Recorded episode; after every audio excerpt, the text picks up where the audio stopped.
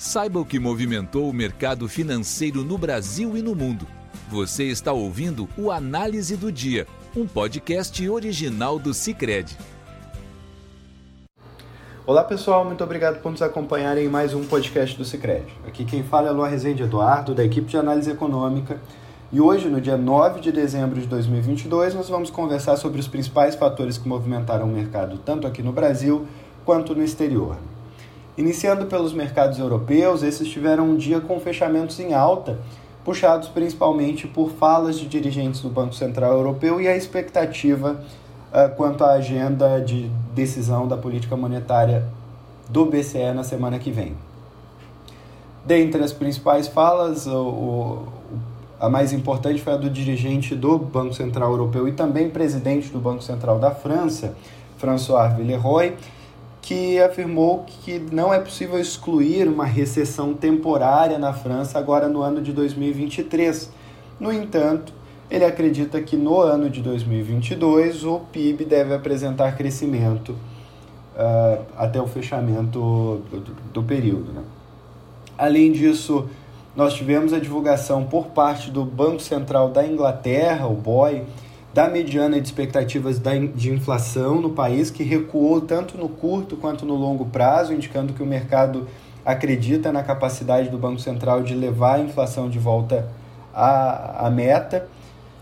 E nesse quadro geral, nós acabamos com os mercados apresentando altas em sua maioria. Né? O FTSE 100 em Londres tiveram, apresentou um avanço de 0,06%, o CAC 40 em Paris avançou 0,46%.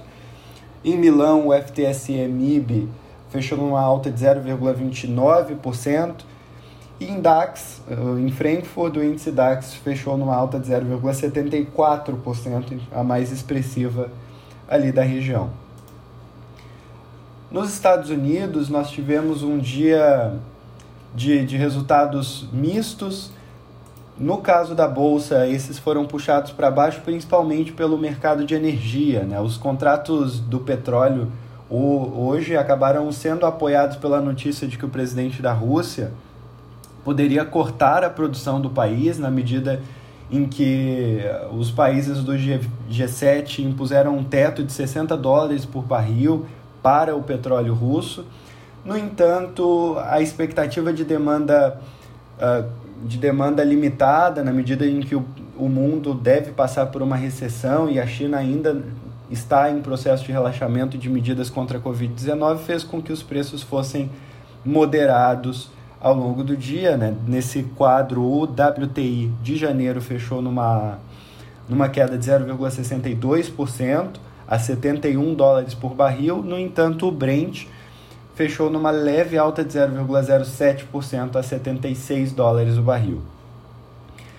Esse setor acabou puxando as bolsas para baixo em um dia que houve bastante volatilidade ali no, nas bolsas americanas. O Dow Jones cedeu 0,90%, o S&P 500 caiu 0,73% e o Nasdaq teve uma queda de 0,70%.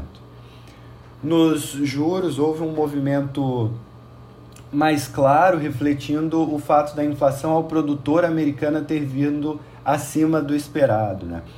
Isso fez com que as taxas se elevassem, o retorno do T-Note de dois anos, por exemplo, subiu a 4,4%, e o T-Note de 10 anos avançava a 3,6% no fechamento do mercado, enquanto a maior parte das apostas dos investidores estavam numa alta de 50 pontos base para a próxima reunião do Federal Reserve, o Banco Central norte-americano. No, na moeda, né, o índice DXY registrou uma leve alta de 0,03%, indicando força do dólar contra uma cesta de moedas fortes. Aqui no Brasil, nós tivemos um desempenho misto no, nos diferentes mercados. Né? O, pelo lado positivo, nós tivemos o Ibovespa avançando 0,25%, essa alta foi puxada principalmente uh, por papéis relacionados a commodities, como vales siderúrgicas. No entanto, os juros e a moeda local registraram alguma desconfiança do investidor na política fiscal do próximo governo, na medida em que Fernando Haddad foi confirmado como ministro da Fazenda uh, por parte do presidente eleito Luiz Inácio Lula da Silva. Né?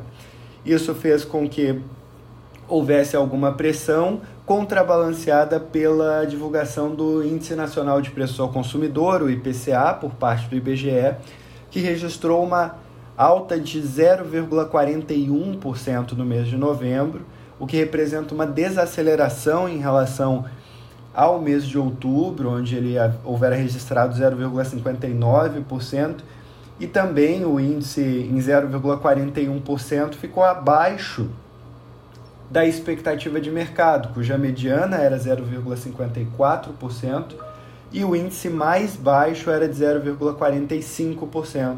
Logo, ele ficou abaixo da, da, expectativa mais baixa que a gente tinha nessa leitura. Né? Com isso, os juros de curto prazo acabaram ficando de lado, né, com o DI de janeiro de 24 indo de 13,82% para 13,83%, mas os de mais longo prazo acabaram refletindo a, a desconfiança quanto ao quadro fiscal e avançaram. Né? O DI para janeiro de 2027, por exemplo, subiu de 12,78% para 12,88%. E assim nós encerramos o nosso podcast de hoje. Eu agradeço a vocês pela companhia. Bom final de semana e até segunda-feira. Você ouviu o Análise do Dia, um podcast original do Cicred. Até a próxima.